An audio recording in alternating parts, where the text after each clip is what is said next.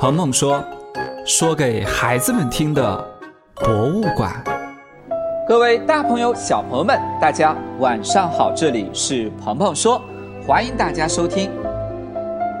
在很多小朋友的心里，文成公主进藏的故事，更像是个美好的童话。美丽的公主不远万里去往陌生的国度，嫁给一位善良勇猛的国王，从此幸福的生活在一起。但在很多考古学家和历史学家的眼中，这更是一场带来短暂和平和繁荣的政治交流。文成公主嫁去的陌生国度叫做吐蕃，也就是小朋友们常听到的西藏地区。在很多人眼里，那里不仅有蓝天、雪山这样的美景，也有不适合人类居住的。严峻环境，但根据考古发现，其实早在四千多年前就有先民生活在这里。唐朝以前，西藏地区并没有大家都认可的国王，而是有很多大小不一的部落和部落联盟。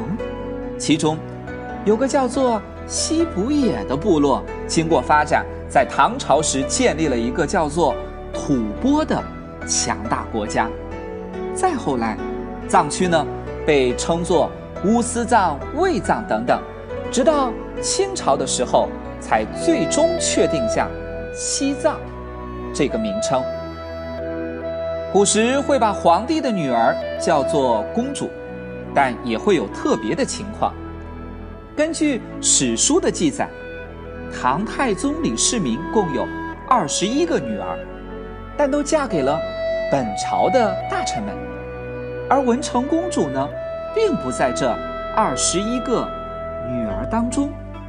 她的真实身份是宗室女，意思是说，她的父亲和皇帝一样都姓李，只是距离皇帝比较远的一位亲戚，官爵呢，也应该不会太高。也许是因为和亲的这件事情非常重要，也许是当时吐蕃的要求，又也许是唐太宗李世民不舍得自己的亲生女儿，所以呢，才破例给这位名不见经传的宗室女封为了公主，远嫁到了吐蕃地区。吐蕃的统治者。叫做赞普，文成公主的丈夫就是吐蕃赞普，叫做松赞干布。很多人都觉得婚后的他们生活的很幸福，但事实并不是那样的。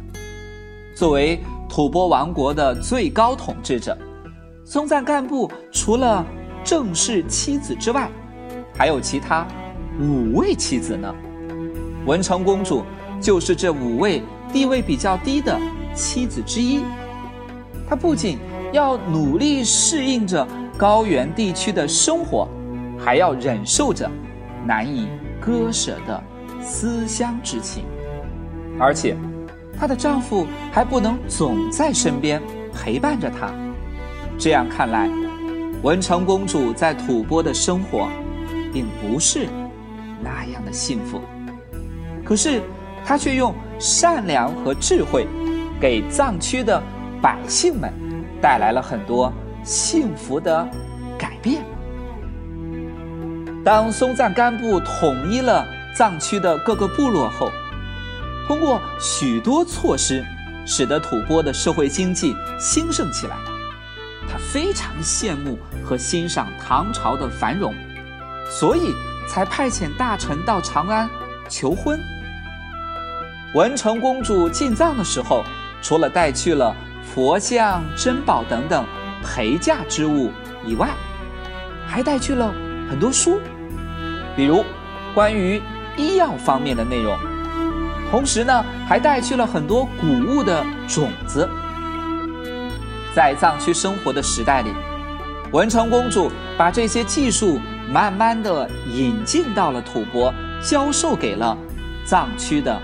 百姓们，大大的改善了他们的生活水平。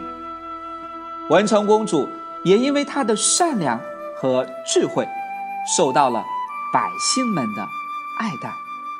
时至今日，说起文成公主进藏这个故事的时候，人们依然赞颂着她为吐蕃人民所做出的贡献。